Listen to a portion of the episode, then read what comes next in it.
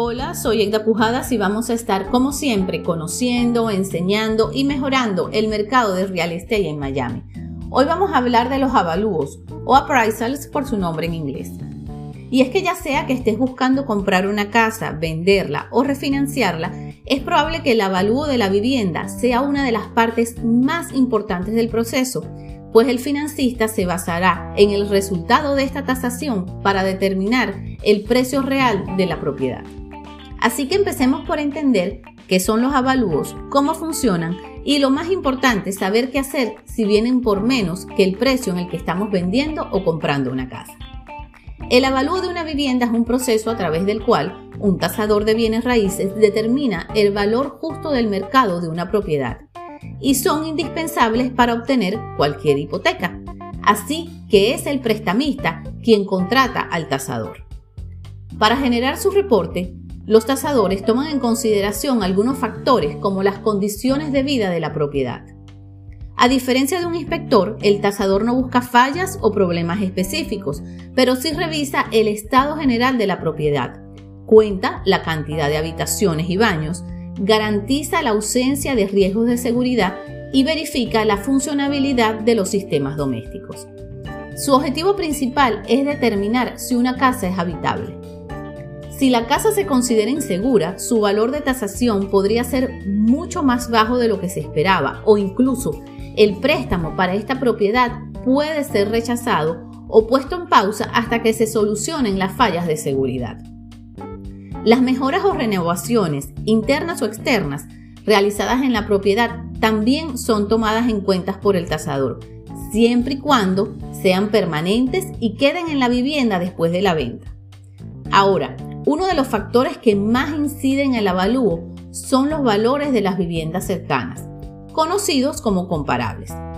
Así que serán analizadas las propiedades a la venta, pero sobre todo las ya vendidas en los últimos seis meses cercanas a la propiedad y que tengan similares características. Una vez que el tasador termina su investigación, realiza una valoración final en un informe que es entregado al prestamista que lo solicitó y al comprador de la vivienda, quien es quien paga por el avalúo, cuyo costo varía dependiendo del tipo de propiedad y sus características, su tamaño y localización.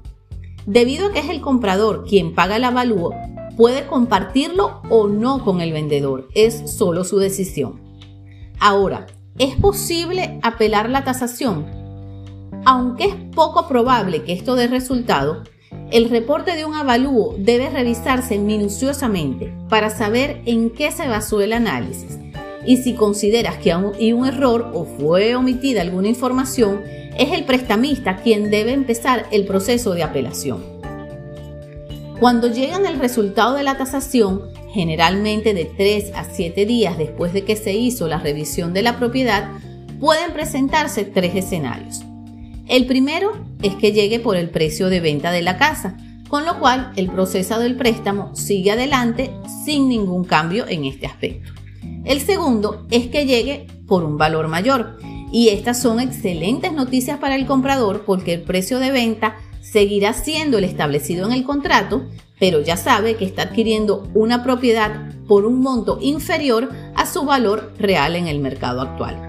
Pero el momento que genera gran estrés en todas las partes involucradas en la transacción es si el avalúo viene por menor valor del precio establecido en el contrato de venta y es cuando se presentan varias alternativas de negociación. El comprador puede cancelar la venta sin penalidad siempre y cuando su contrato esté sujeto al avalúo.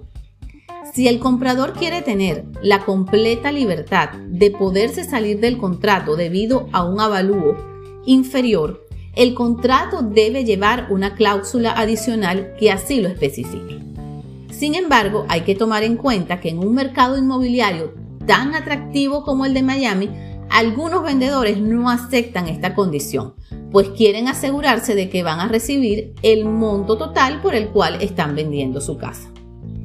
Ahora, en este punto de la transacción, cuando ya el comprador ha invertido dinero en inspeccionar la casa y en algunos gastos administrativos del préstamo, y el vendedor ha tenido su propiedad fuera del mercado por varios días, ambas partes suelen estar dispuestas a negociar en lugar de cancelar el contrato por un avalúo bajo. Por ejemplo, el vendedor puede aceptar vender la casa en el precio fijado por la tasación.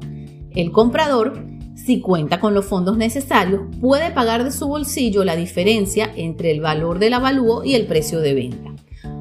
O ambos, y esta es la parte más interesante, pueden llegar a un precio medio entre ambos valores. Así cada quien pone de su parte para seguir adelante y culminar exitosamente el proceso de compra-venta. Esto es todo por hoy, hasta un próximo episodio.